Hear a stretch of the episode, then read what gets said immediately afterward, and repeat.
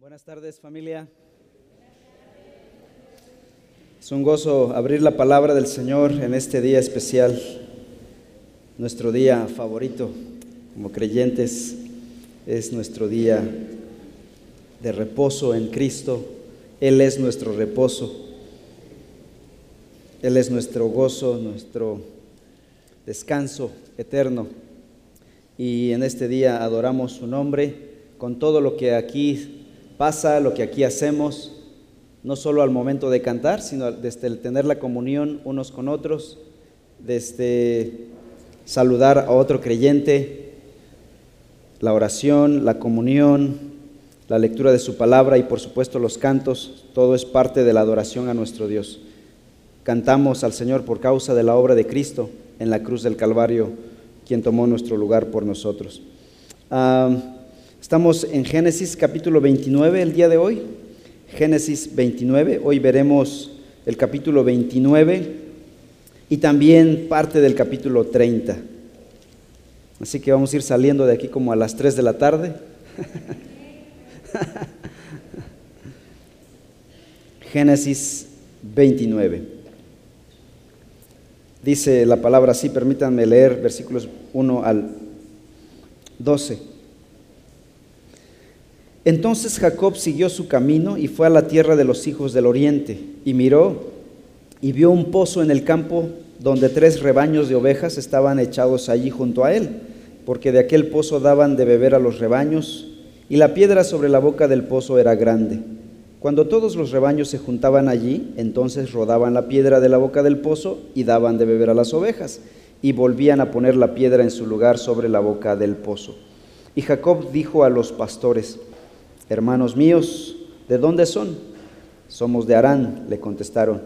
Entonces les dijo, ¿conocen a Labán, hijo de Nacor? Lo conocemos, le respondieron. ¿Se encuentra bien? les preguntó Jacob. Está bien, mira, su hija Raquel viene con las ovejas, le contestaron. Entonces Jacob dijo, aún es pleno día, no es tiempo de recoger el ganado, den de beber a las ovejas y vayan a apacentarlas. Pero ellos dijeron, no podemos hasta que se junten todos los rebaños y quiten la piedra de la boca del pozo. Entonces daremos de beber a las ovejas. Todavía estaba él hablando con ellos cuando llegó Raquel con las ovejas de su padre, pues ella era pastora. Cuando Jacob vio a Raquel, hija de Labán, hermano de su madre, y las ovejas de Labán, hermano de su madre, Jacob subió y quitó la piedra de la boca del pozo y dio de beber al rebaño de Labán, hermano de su madre. Entonces Jacob besó a Raquel y alzó su voz y lloró. Jacob hizo saber a Raquel que él era pariente de su padre y que era hijo de Rebeca, y ella corrió y se lo hizo saber a su padre. Hemos titulado esta sección amplia que comienza desde el capítulo 25 hasta el 34, lo hemos titulado Patriarcas caídos, pero bendecidos. ¿Por qué razón pusimos este título a esta sección larga? Porque bueno, si tú lees, y bueno, los que han estado en las predicaciones pasadas, hemos visto cómo los patriarcas, sus acciones, sus familias revelan el pecado que hay en su corazón, la maldad que hay en ellos. El pecado de Adán y Eva, la caída de Génesis 3, efectivamente afectó sus corazones, contagió su naturaleza, su ahora naturaleza caída. Y lo hemos visto a lo largo de Génesis, cómo el pecado gradualmente eh, ha afectado a la humanidad. En aquel momento de Génesis 6, con el diluvio, Dios barrió al 99.9% de la humanidad, quedando solamente Noé con su familia. Y ahora lo vemos en la vida de los patriarcas, Abraham, Jacob, Isaac y Jacob y sus familias manifestando pecado en sus acciones. Entonces, aquí en estos capítulos 25 al 34 se ve marcada esta trama de engaños, robos, parcialidad, venganza, celos, deshonra, mentira. Vemos claramente la depravación total del hombre, pero no es lo dominante. Lo dominante es que a pesar del pecado del hombre, la gracia de Dios se manifiesta y avanza el plan de redención de Dios. Dios no dijo, como están pecando, ya me cansé de ustedes y derretió el plan o destruyó su plan de traer al Redentor. No es así. Continúa adelante. Eso se llama gracia, gracia soberana. Hoy veremos el capítulo 29 y 30. Labán engaña a Jacob en el capítulo 29. Y en segundo lugar veremos Jacob y la poligamia dolorosa de su familia, capítulos 29 y 30. Primer lugar, Labán engaña a Jacob. Los versículos que hemos leído dicen, voy a leer los primeros seis nuevamente del capítulo 29. Entonces Jacob siguió su camino y fue a la tierra de los hijos de Oriente, del Oriente, y miró y vio un pozo en el campo donde tres rebaños de ovejas estaban echados ahí junto a él, porque de aquel pozo daban de beber a los rebaños y la piedra sobre la boca del pozo era grande. Cuando todos los rebaños se juntaban allí, entonces rodaban la piedra de la boca del pozo y daban de beber a las ovejas y volvían a poner la piedra en su lugar sobre la boca del pozo. Y Jacob dijo a los pastores, hermanos míos, ¿de dónde son? Somos de Arán, le contestaron. Entonces les dijo, ¿conocen a Labán, hijo de Nacor? Lo conocemos, le respondieron. ¿Se encuentra bien? Les preguntó Jacob. Está bien. Mira a su hija Raquel, viene con las ovejas, le contestaron. Alguien podría decir, pastor, ya leímos ese pasaje. O tal vez alguien diga, estoy sufriendo un déjà vu, porque se parece mucho a otro capítulo, ¿no? Cuando llegó otro hombre a ese mismo pozo, estaban las ovejas y preguntaron por la familia de Nacor y llega la hija de Nacor y exactamente el mismo pasaje. Es, es, una historia paralela, pero son dos episodios diferentes. Uno, en el capítulo 24, Génesis 24, cuando Abraham envía a su siervo Eliezer a Oriente, a las tierras de Arán, a la familia de, ah, de Abraham que se había quedado en, en el norte de lo que hoy es Siria. Y llega al mismo pozo, pero eso ocurrió 100 años antes, cuando fue Eliezer para traer a esposa para su hijo Isaac. Abraham envió a Eliezer para traer esposa. Y se encontró con una mujer llamada Rebeca en aquel momento. Ahorita nos encontramos con otra mujer llamada Raquel. No nos vayamos a perder en las historias y tantos nombres, ¿verdad? Un mar de información y nos perdemos de la trama. Ah, y lo mismo está pasando aquí. Ahora es Jacob yendo y se encuentra con Raquel, la hija de Labán. Hay similitudes, pero también hay diferencias. Las similitudes son que Dios está orquestando el encuentro entre Jacob y Raquel lo mismo que aquel encuentro con Rebeca para ser esposa de Isaac. Pero las diferencias son que en aquel momento Eliezer, el siervo de Abraham, era un hombre piadoso. Llegó, él desde el camino iba orando, Señor, permíteme llegar al lugar de tu voluntad, permíteme encontrar a la esposa de mi amo, permíteme. Y cuando llega, Señor, te doy gracias, alaba a Dios y en todo momento buscando a Dios. ¿Y Jacob? Nada, no se acuerda de que hay un Dios en los cielos. Que alguien le diga, existe un Dios, Jacob. Él había escuchado de Dios, había escuchado de la historia de sus padres. ¿Cómo se conocieron sus padres? Seguramente cuando tenían reuniones familiares, cuéntanos la historia de cómo se conocieron. Y Jacob había escuchado una y otra vez la historia de sus padres y cómo Dios había soberanamente orquestado el encuentro en la providencia divina de sus padres. Y ahora Él se ha olvidado de la providencia divina. Al contrario, lo que hace Jacob es bastante penoso. Vean lo que hace cuando llega a esta tierra extraña. Se encuentra, llega por la gracia de Dios, llega al lugar indicado, el Señor lo protegió en el camino, ¿se acuerdan que él había pedido protección a Dios? Dios lo protege y llega a esa tierra lejana de, después de días, semanas de camino. Ni un gracias, Señor, por tu cuidado. Y vean la actitud soberbia de Jacob, versículo 7. Estaban estos pastores ahí desconocidos pastando a sus rebaños y pregunta, le dan la información amablemente. ¿Y ahora qué actitud toma Jacob en el versículo 7? Entonces Jacob dijo, Aún es pleno día, no es tiempo de recoger el ganado. Den de beber a las ovejas y vayan a apacentarlas. Es un extraño viniendo a darle órdenes a los lugareños. Pero ellos dijeron, no podemos hasta que se junten todos los rebaños y quiten la piedra de la boca del pozo, entonces daremos de beber a las ovejas. Ellos no cayeron en la trampa y contestaron amablemente. Jacob es un desconocido de Canaán que llega a una tierra extraña a decirles a estos lugareños cómo hacer su trabajo. Oigan, estos son pastores profesionales. Empieza a decirles qué hora es, cómo se debe hacer. Oigan, Jacob nunca salió de la cocina, que yo recuerde. Y ahora viene a dar consejos de pastoreo de ovejas. No conoce las costumbres, las formas y empieza a hablar. Hay imprudencia en la boca de este hombre. Al parecer Jacob buscaba otra cosa. Por lo que dice el versículo 9, vio que venía por allá una joven hermosa y le dicen, es la hija de Labán, tu familiar. Y ya en ese sentido, Dios está orquestando todo, pero él buscaba movilizar aquí a los pastores para que se fueran lo más lejos posibles para estar a solas con Raquel. Versículo 9. Todavía estaba él hablando con ellos cuando llegó Raquel con las ovejas de su padre, pues ella era pastora no pastora de iglesia, hermanos. Por si van a decir, hermanos, ya ven que sí, las mujeres pueden ser pastoras. no, es pastora de, un rebaño. Cuando Jacob vio a Raquel, hija de Labán, hermano de su madre, y las ovejas de Labán, hermano de su madre, Jacob subió y quitó la piedra de la boca del pozo, se le quitó lo, lo, grosero y empezó a ser amable. Y dio de beber al rebaño de Labán, hermano de su madre.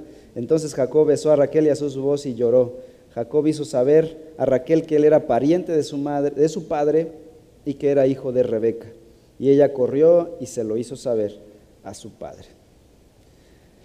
Desde que Rebeca, la hermana de Labán, o sea, la mamá de Jacob, se había ido hace añísimos, ¿se acuerdan que Eliseo, eh, Eliezer, perdón, se había llevado a esta joven con unos camellos cargados de, joyas y todo lo demás? Habían pasado casi 100 años hasta este momento. Obviamente en el reencuentro hay mucha nostalgia y se abrazan, pero Dios providencialmente está orquestando el encuentro entre Jacob y Raquel. Versículo 13. Ahora, quiero que noten cómo Dios, obrando soberanamente en su gracia, a pesar del el pecado humano, la imprudencia de, de los hombres, las mujeres, a pesar de la maldad de ellos, Dios, siguiendo adelante con su plan, Versículo 13. Cuando Labán oyó las noticias de Jacob, hijo de su hermana, corrió a su encuentro. Labán es el hermano de Rebeca, o sea, el tío de Jacob y a la vez el papá de esta joven Raquel. Y corrió al encuentro de Jacob, lo abrazó, lo besó y lo trajo a su casa. Entonces él contó a Labán todas estas cosas, todo el viaje, lo que había soñado allá en el camino. Y Labán le dijo, Ciertamente, tú eres hueso mío y carne mía. Y Jacob se quedó con él todo un mes. Bueno, si soy carne tuya, bueno, aliméntame por un mes. Hasta ahora Jacob, hasta este momento, Jacob es el tipo más astuto que podría haber en la familia. Pero esto está por cambiar. Va a conocer a otro tipo más astuto que él. Siempre hay uno más astuto. Su astucia la manifiesta desde el primer saludo, del otro, el más astuto, Labán, el papá de Raquel. Va al encuentro de Jacob y lo recibe con bombo y platillo y dice, dice la Biblia, corrió a su encuentro, lo abrazó, lo besó y lo trajo a su casa, versículo 13. Y luego le dice unas palabras bien bíblicas, ¿no? Ciertamente tú eres hueso mío y carne mía. ¿Por qué digo que son palabras bien bíblicas? Porque estas palabras ya habían dicho, eh, sido dichas en otro momento. Esto le dijo Adán a Eva cuando despertó del sueño y estaba Eva ahí recién salida de su costilla, recién creada por Dios. Adán quedó maravillado al verla y dijo, esta es ahora carne de mi carne y hueso de mis huesos.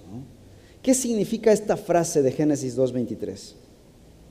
Significa amor y aceptación.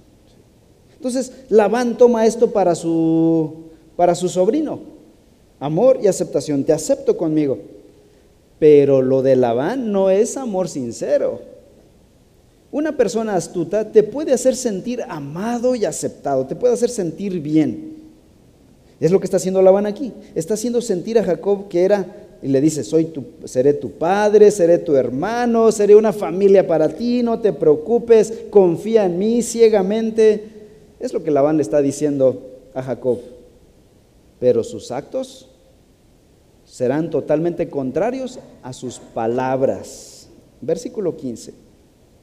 Ha pasado un mes, entre el versículo 14 y el 15 pasa un mes. Así es la Biblia, hermanos. Entre un versículo y otro puede pasar un día, un mes, un año, diez años, mucho tiempo, la historia cronológica. Aquí ha pasado entre el 14 y el 15 un mes. Y le dice, y Labán dijo a Jacob, ya se le quitó un poquito la emoción de tenerlo ahí comiendo a expensas de él. ¿Acaso porque eres mi pariente has de servirme de balde? Hazme saber cuál será tu salario. Después de un mes, Labán ha podido mantener la apariencia de un buen hombre, pero lo que viene va a revelar al verdadero Labán, el hombre astuto, más astuto que Jacob. Versículo 16. Labán tenía dos hijas. Hasta ahora hemos conocido a una que se llama Raquel. Y dice, el nombre de la mayor, Raquel no era la mayor, era la menor. Entonces Jacob conoció a la menor primero, en la providencia divina. Lo mismo que le pasó a él. El menor servirá al mayor. Jacob era el hijo menor, Esaú era el mayor. Y en este caso conoce a la hija menor en la providencia divina. Y vean lo que va a pasar. ¿Cómo van a resolver todos ellos todo este dilema? ¿Van a buscar la sabiduría de Dios, la dirección de Dios? Porque se debe casar la hija mayor, el hijo mayor. ¿Cómo lo enfrentarán ellos? ¿Usarán sus recursos, personales pecaminosos o pedirán a Dios dirección? Vamos a ver. Entonces tenía dos hijas. El nombre de la mayor era Lea y el nombre de la menor Raquel. Los ojos de Lea eran delicados, pero Raquel era de bella figura y de hermoso parecer. Jacob se había, versículo 18 importante, se había enamorado de Raquel.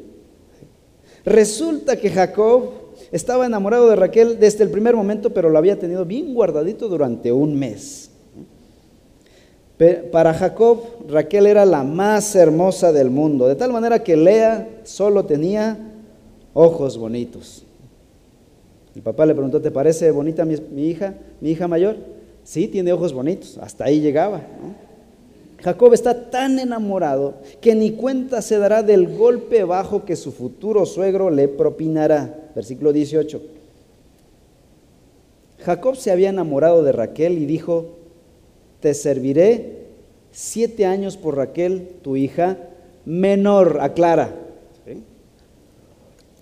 Versículo 19. Labán le respondió, no le dice no, le dice en pocas palabras, sí, Mejor es dártela a ti que dársela a otro hombre. Quédate conmigo. Jacob pues sirvió siete años por Raquel y le parecieron unos pocos días por el amor que le tenía. A Labán eh, estuvo tentado a decirle, oye, aquí, aquí las cosas se, se, hacen así, primero es la mayor y después se casa la menor. Pero ¿por qué no lo hizo? El texto lo deja inferido.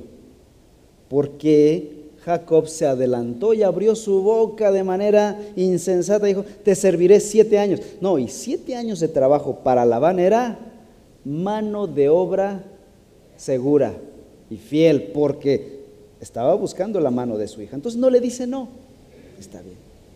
Jacob tiene planes personales de vida. Se quiere casar, hacer su vida, voy a trabajar, voy a hacer mi casa, etcétera, etcétera. Pero Labán tiene su propio sus propios planes, su propia agenda de vida. ¿Cuál es la agenda de Labán? Por lo que vemos en el texto, dar la impresión de ser un hombre de honor para la comunidad. Una de las cosas que se debía hacer para hacer para manifestar ese honor ante la sociedad es era primero casar a la hija mayor. ¿Qué dirá la sociedad si no pasa así? Pero el primer hombre interesado que llega a la casa de Labán se quiere casar con la menor. ¿Qué hará Labán?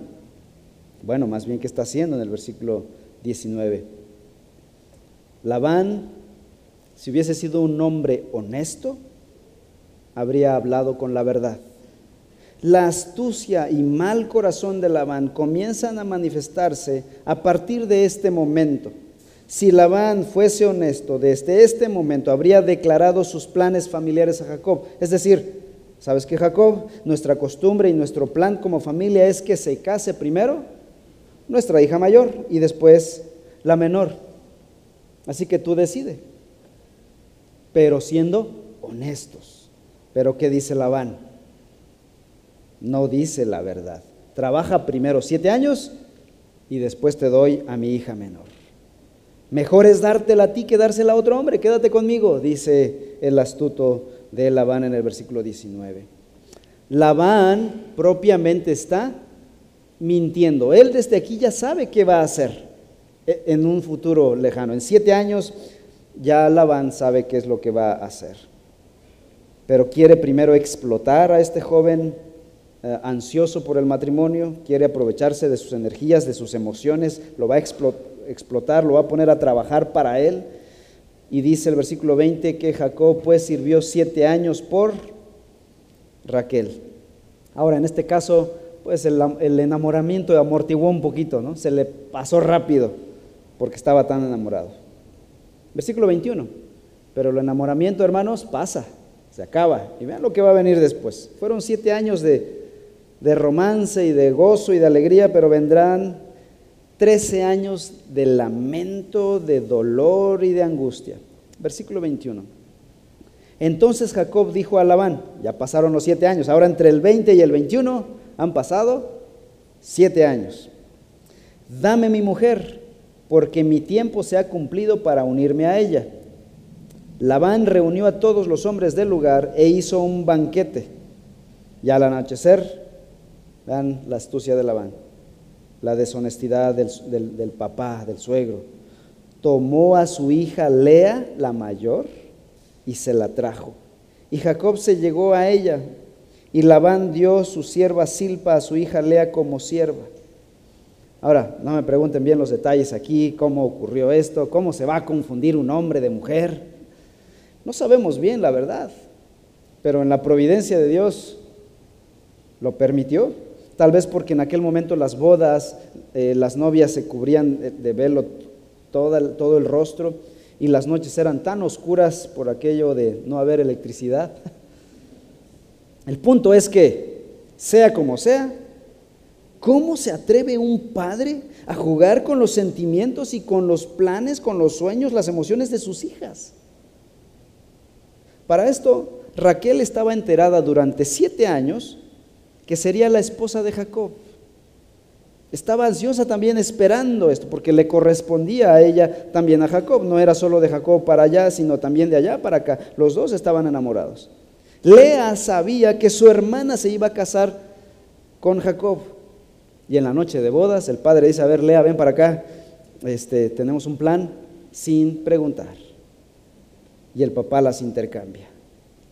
Este es un hombre astuto que está dispuesto a usar a sus propias hijas para cumplir su propia agenda, quedar bien con la sociedad. Se casó mi hija mayor, porque si no, ¿qué dirá la sociedad?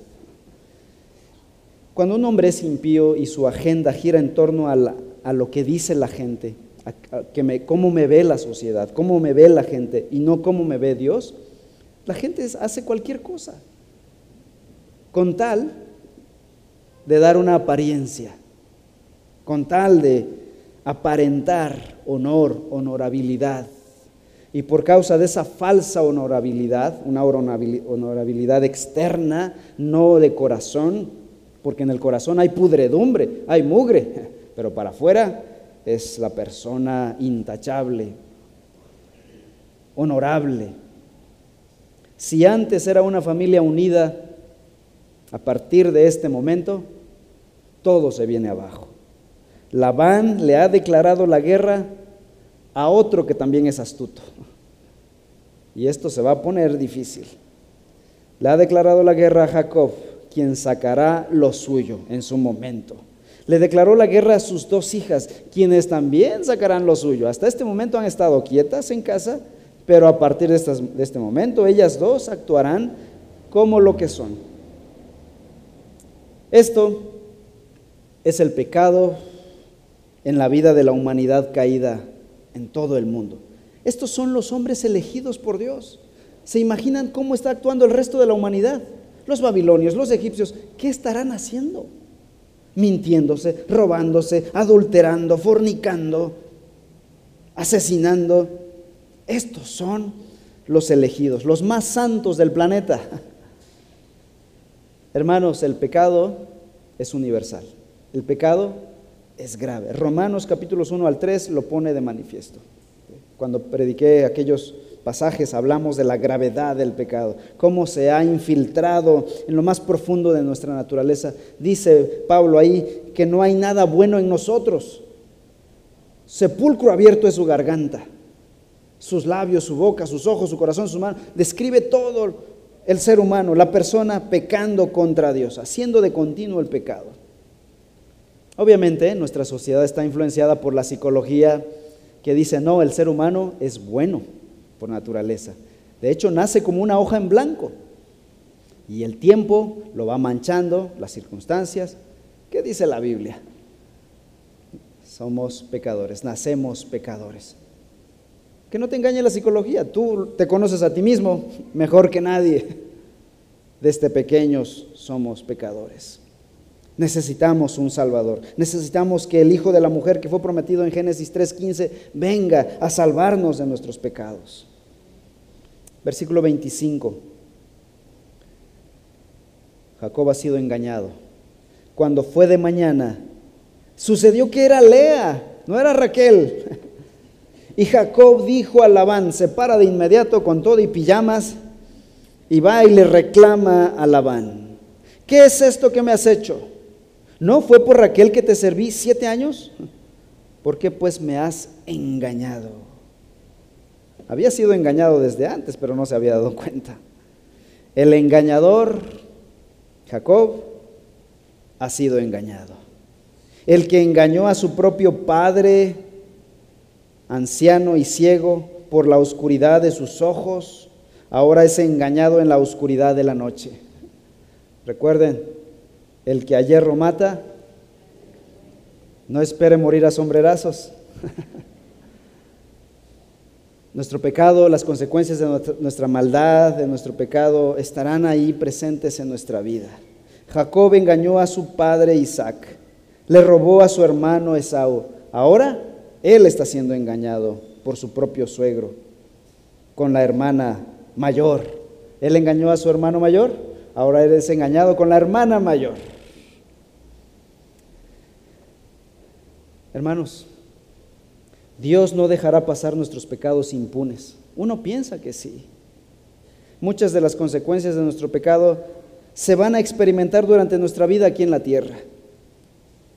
Pero aquellos que no, no pienses que no. Un día en el juicio final, todos y cada uno de ellos serán juzgados delante de Dios, en el trono delante de Dios. Obviamente los creyentes, los que hemos creído en Cristo, nuestros pecados estarán ahí, reales como tales, pero ¿qué diremos? ¿Quién saldrá a defender nuestra causa? ¿Quién será nuestro abogado? Jesucristo, primera de Juan capítulo 2. Si alguno hubiere pecado, abogado tenemos para con el Padre, a Jesucristo el justo. Y Él es la propiciación por nuestros pecados, primera de Juan 2.1.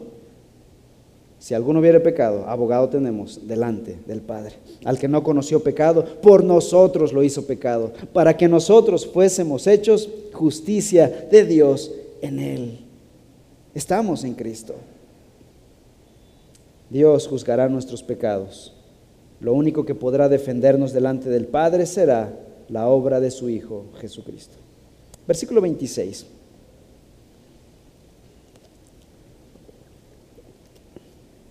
Y Labán respondió, no se acostumbra en nuestro lugar dar la menor antes que la mayor.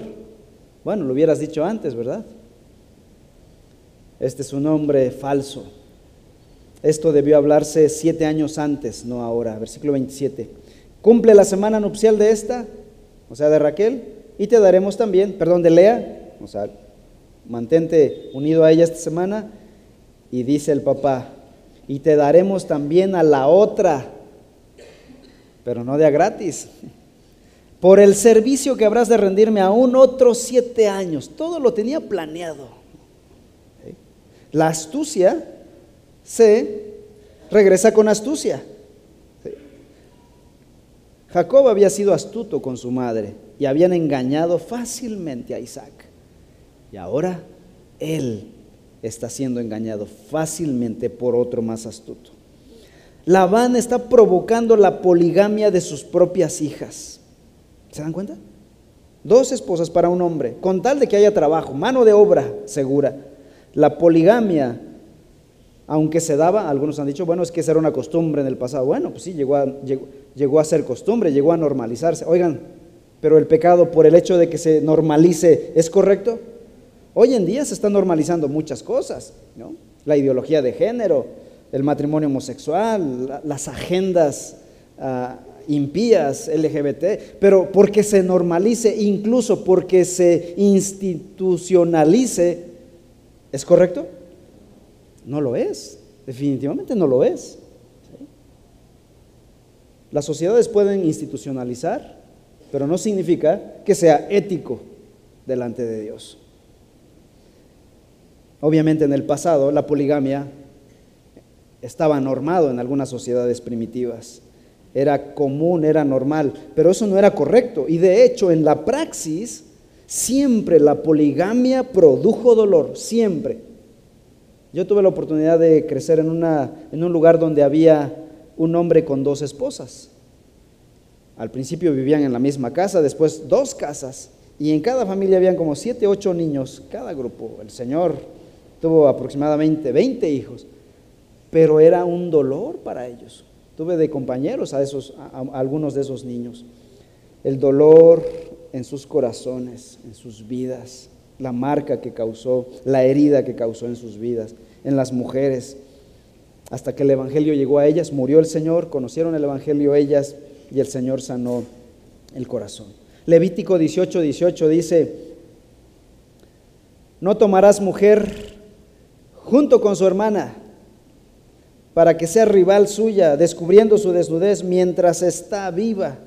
O sea, muerta una, obviamente el matrimonio finaliza con la muerte de un cónyuge y ya te puedes casar incluso con la hermana. Dice ahí, está dando por, no se recomienda, pero está dando, lo está autorizando, pero ha fallecido uno. Pero nunca tomarás mujer junto con su hermana, dice el texto. Y aquí el Padre lo está propiciando. Versículo 28.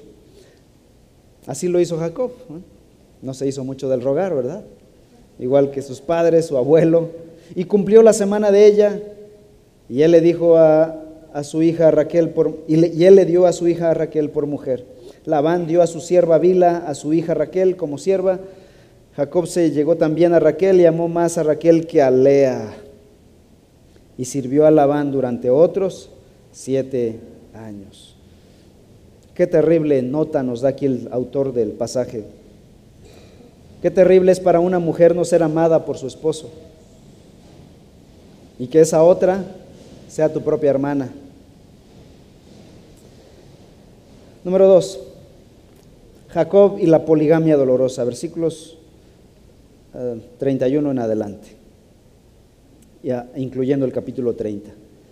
A pesar de que Jacob es un engañador, y el suegro es otro engañador peor, Dios da su bendición con una gran descendencia. Y en los versículos 31 en adelante, Dios bendice el vientre de estas mujeres y empiezan a dar hijos.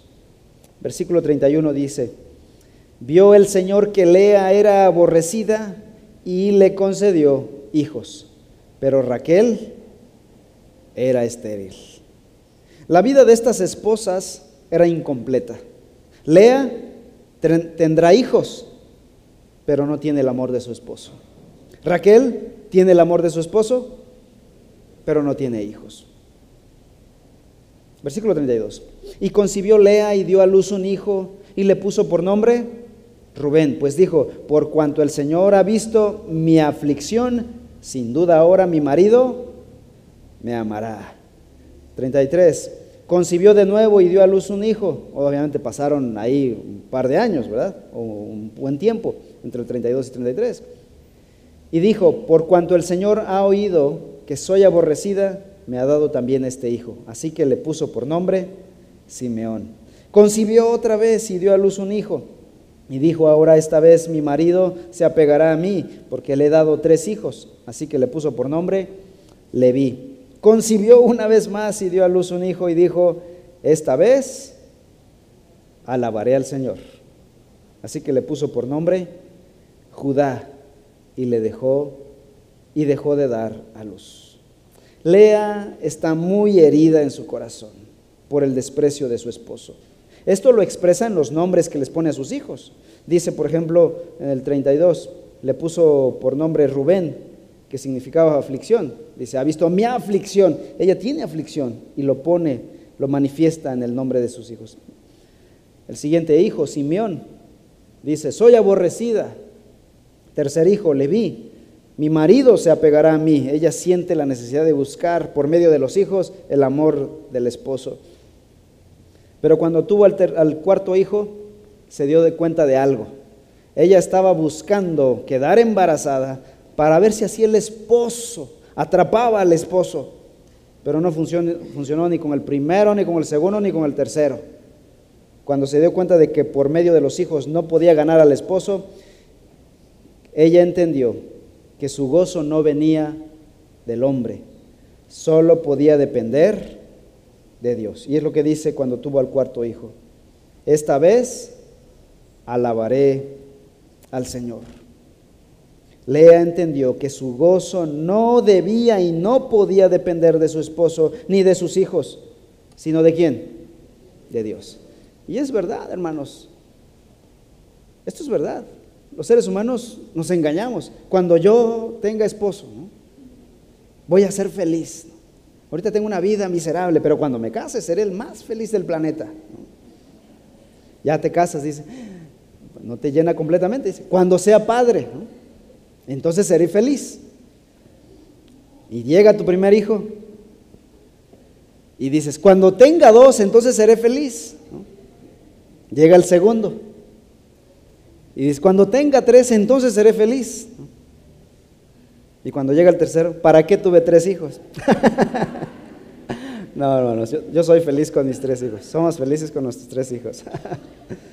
el punto es que los hijos no dan el gozo que el corazón anhela. La alegría, sí. Y bueno, puede haber gozo, pero la plenitud de vida no viene de otros individuos. Sí, hay alegría, por supuesto, y uno es completo en un sentido, con el matrimonio y con los hijos. ¿Por qué? Porque Dios nos diseñó como seres familiares, creó la familia y es una alegría, pero si piensas que a, partir de ese momento serás absolutamente feliz y nada destruirá esa felicidad, estás equivocado. El único que puede dar satisfacción plena a tu corazón, a tu alma, es Dios. Y eso lo experimentó Lea con creces después de tres hijos, dijo, he entendido que mi alegría no viene ni del matrimonio ni de los hijos, viene de Dios. Esta vez alabaré al Señor. Y cuando entendió eso, ¿qué hizo Dios? Le dejó de dar hijos. Lo había entendido. Versículo, ahora vamos al capítulo 30, versículo 1. Pero viendo Raquel que ella no daba hijos a Jacob, Ahora estamos hablando de la otra, ¿verdad? De Raquel. Tuvo celos de su hermana y dijo a Jacob, dame hijos o si no, me muero. Entonces se encendió la ira de Jacob contra Raquel y dijo, ¿estoy yo en lugar de Dios que te ha dado, que te ha negado el fruto de tu vientre?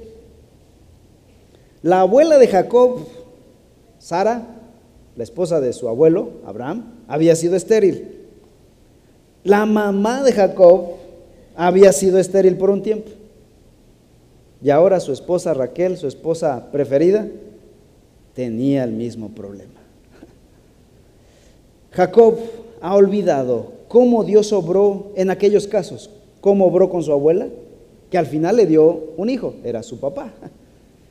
Había olvidado cómo obró con su mamá, Rebeca. Después de 20 años, Dios obró en ella y le dio un hijo, un par de hijos, que era él mismo y su hermano. Y ahora ha olvidado todo eso Y en vez de, ¿cómo sé que lo ha olvidado? Bueno, porque no le dice a Raquel, tranquila, vamos a orar a Dios, porque él, yo recuerdo que a mi abuela hizo el milagro en su, en su vida, sanó su vientre, lo hizo con mi mamá, lo hará contigo. Aparte, hay un pacto, hay una bendición de Dios que dice que yo tendré una descendencia. Se le olvida a Jacob. Al parecer, este hombre no tiene comunión con Dios. De los patriarcas, él es el hombre más alejado con Dios. Tendrán que pasar 20 años para que Dios doblegue su duro corazón, su ateo corazón, con creces para que busque al Señor. La vida de las esposas entonces es bastante dolorosa. Jacob ha olvidado la obra de Dios. Versículo 3. Y ella dijo, hablando de Raquel, aquí está mi sierva Bila. Ni, ni Jacob ni Raquel buscan la obra de Dios. ¿Qué van a hacer? Miren lo que están a punto de hacer. Raquel dijo, aquí está mi sierva Bila, llégate a ella para que dé a luz sobre mis rodillas, para que por medio de ella yo también tenga hijos. alguien podría argumentar, y también los comentaristas lo argumentan y dicen, esta era una costumbre en la antigüedad donde podrías alquilar un vientre y cuando, cuando daba a luz sobre tus rodillas significaba que era tu bebé, pero en un vientre ajeno. Otra vez, el hecho de, tal vez era así, seguramente era así, el hecho de que algo sea común, incluso hasta normal, ¿es correcto? No porque se institucionalice, no porque se repita una y otra vez, no porque culturalmente se hace. No todos los elementos de la cultura son correctos, son éticos.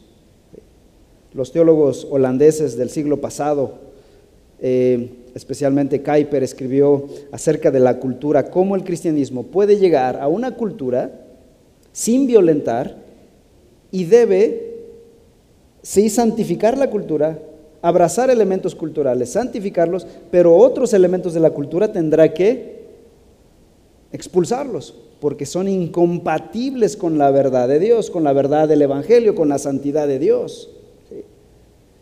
Y este es una costumbre antigua, es verdad, pero no significa que Jacob, el Hijo de Dios, el escogido por Dios, tenga que hacerlo. La misma forma de actuar de Sara con Abraham, ahora con Raquel y Jacob. Versículo 4. Raquel le dio a su sierva Bila por mujer y ¿qué hizo a Jacob? No, espérate, vamos a orar a Dios. y Jacob se llegó a ella sin reparos. Bila concibió y dio a luz un hijo a Jacob. Aquí siguen pasando los años. Entonces Raquel dijo, Dios me ha vindicado, ciertamente ha oído mi voz y me ha dado un hijo con vientre de alquiler. ¿no? Por tanto le puso por nombre Dan. Concibió otra vez, no Raquel, sino la sierva, Bila, y dio a luz un segundo hijo a Jacob. Y Raquel dijo, con grandes luchas he luchado con mi hermana y ciertamente he prevalecido. Y le puso por nombre Neftalí. Ahora, escuchen las palabras de Raquel en el versículo 8.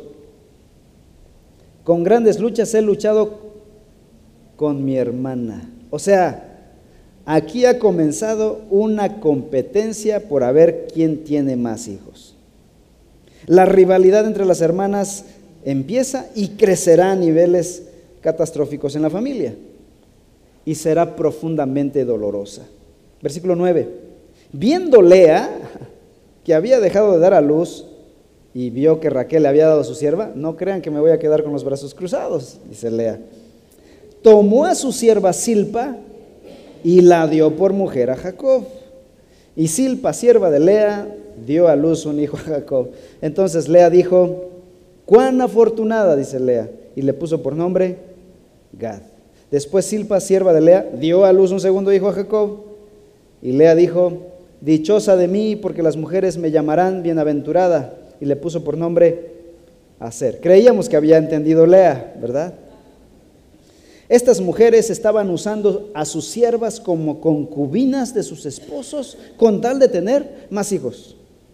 Ya no eran dos esposas, ahora son cuatro mujeres peleando por un hombre. Versículo 14. En los días de la cosecha de trigo, Rubén fue y halló mandrágoras en el campo y las trajo a su madre Lea.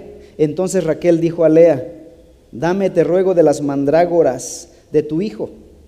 Pero ella le respondió, ¿te parece poco haberme quitado el marido? ¿Y ahora me quitarás también las mandrágoras de mi hijo? Que él duerma pues contigo esta noche a cambio de las mandrágoras, dice Raquel, pero dame las mandrágoras. Ahora, ¿qué son estas mandrágoras? Que tantos están peleando por, por ellas estas dos señoras. Ambas buscarán que el esposo duerma con ellas, hasta buscan estos afrodisíacos del pasado, es lo que era una mandrágora, con tal de tener hijos. Versículo 16. Cuando Jacob vino del campo por la tarde, Lea salió a su encuentro y le dijo, debes llegarte a mí, porque ciertamente te he alquilado por las mandrágoras de mi hijo. Y él durmió con ella aquella noche y escuchó Dios a Lea y ella concibió y dio a luz el quinto hijo a Jacob, de, de Lea, ¿verdad? No quinto en total. Ya perdimos la cuenta hasta aquí. Versículo 18. Entonces Lea dijo, Dios me ha dado mi recompensa porque di mi sierva a mi marido y le puso por nombre Isaacar. Están, no entienden lo que es santidad, desconfiguran lo que es la voluntad de Dios de tal manera que llama voluntad de Dios y recompensa de Dios el que haya dado a su sierva a su marido y le haya dado un hijo. Cuando la sociedad se extravía, a lo malo llaman bueno, ya lo bueno llaman malo. Es lo que está pasando hoy en día. Denuncias estas cosas, hablas estas verdades y ¿qué dice la gente? Oye, eres un, eres un patriarca, vives en una sociedad patriarcal, heteropatriarcal. Y te acusan de misógino, de machista, de ultraderecha, de lo que sea, por hablar la verdad. Y es que para una sociedad tan perdida, tan torcida, esto ya es ultra, ya es ultra radical, cuando en realidad es lo, lo central. Pero ellos están tan allá que esto ya es muy radical para ellos. Y esta mujer está llamando voluntad de Dios, bendición de Dios, recompensa de Dios porque le di mi sierva a mi marido. Y le puso por nombre Isaacar. Concibió, versículo 19, Lea otra vez y dio a luz el sexto hijo a Jacob. Y Lea dijo, Dios me ha favorecido con una buena dote. Ahora mi marido vivirá conmigo. O sea, ella no había pedido las esperanzas, ¿verdad? Porque por medio de los hijos ganarse al marido. Porque le he dado seis hijos. Y le puso por nombre Zabulón. Yo soy la que más hijos tiene de todas estas cuatro mujeres. Después dio a luz una hija y le puso por nombre Dina. El pecado está tan arraigado en sus corazones, ha cegado sus ojos, ha cegado su entendimiento. No hay sabiduría, no hay temor de Dios. No hay quien busque a Dios. Lo que dice Romanos capítulo 3, no hay quien busque a Dios. No hay temor de Dios. Y cuando una persona ha perdido el temor de Dios, hace todas estas cosas sin ni siquiera disculparse, sin siquiera ruborizarse. Necesitamos un Salvador, necesitamos que venga el Salvador. Versículo 22. Entonces Dios se acordó de Raquel y Dios la escuchó y le concedió hijos. Ella concibió y dio a luz un hijo y dijo, Dios ha quitado mi afrenta y le puso por nombre José este José, hay que tomar nota de él, será el siguiente en la historia de Génesis en el que invertiremos nuestro tiempo de estudio, diciendo que el Señor me añada otro hijo. En esta historia, estas mujeres debían entender, y lo hace Raquel, Raquel aquí finalmente tiene un hijo, años después, y Dios le dio una lección a Raquel que no son los afrodisíacos, no son las mandrágoras, no son los remedios naturistas que hacen posible el embarazo, sino Dios quien da los hijos. ¿Y qué dice eh, Raquel cuando tiene un hijo? Dios ha quitado mi afrenta. No dijo, gracias a las mandrágoras de Rubencito, mi sobrino, quedé embarazada. Dice, Dios ha quitado mi afrenta. Conclusión. Quiero que regresen al capítulo 29 y vean el versículo 34 de favor. Cuando Lea tiene a sus primeros cuatro hijos, dice el 34 concibió otra vez y dio a luz un hijo y dijo, ahora esta vez mi marido se apegará a mí porque le he dado tres hijos. Así que le puso por nombre Leví. Guarden este nombre, Leví. 35. Concibió una vez más y dio a luz un hijo y dijo, esta vez alabaré al Señor. Así que le puso por nombre Judá y dejó de dar a luz. Dos hijos, Leví y Judá. Lea la mujer no amada recibió la gracia soberana de Dios de ser la madre de dos personajes importantes en toda la historia del Antiguo Testamento. Leví sería el padre del linaje sacerdotal, el sacerdocio levítico. Y Judá, padre del linaje real. Todos los reyes de Israel serían descendientes de Judá. El linaje davídico sería descendiente de Judá. Pero más especial aún, Judá será el padre de la línea mesiánica, de donde vendrá el Salvador. Más adelante, Génesis capítulo 49, versículo 10 dice, el cetro del reinado no se apartará de Judá, ni la vara de gobernante de entre sus pies, hasta que venga Silo. Muchos dicen que Silo se refiere a Cristo. Y a él se ha dada la obediencia de los pueblos. ¿Quién era este Judá? El hijo de la no amada, de Lea. Mateo capítulo 1, versículo 1. Libro de la genealogía de Jesucristo, hijo de David, hijo de Abraham. Abraham fue padre de Isaac, Isaac de Jacob y Jacob de quién? De Judá. Judá, hijo de Lea, la no amada. Hebreos, perdón, Hechos 7:14. Porque es evidente que nuestro Señor, dice Lucas, descendió de quién? de Judá, una tribu de la cual Moisés no dijo nada tocante a sacerdotes. El Salvador vendría de una familia dañada por el pecado. Cristo Jesús vendría de una familia rota por el pecado. Vendría a recomponer a la familia propia y a la familia de toda la humanidad. Cristo Jesús es descendiente de una familia rota por el pecado. ¿Tu vida está rota, hermano? ¿Sientes que tu vida ha sido rota por el pecado? ¿Tu familia está rota por el pecado? Hay esperanza. El Salvador viene a recomponer la familia humana.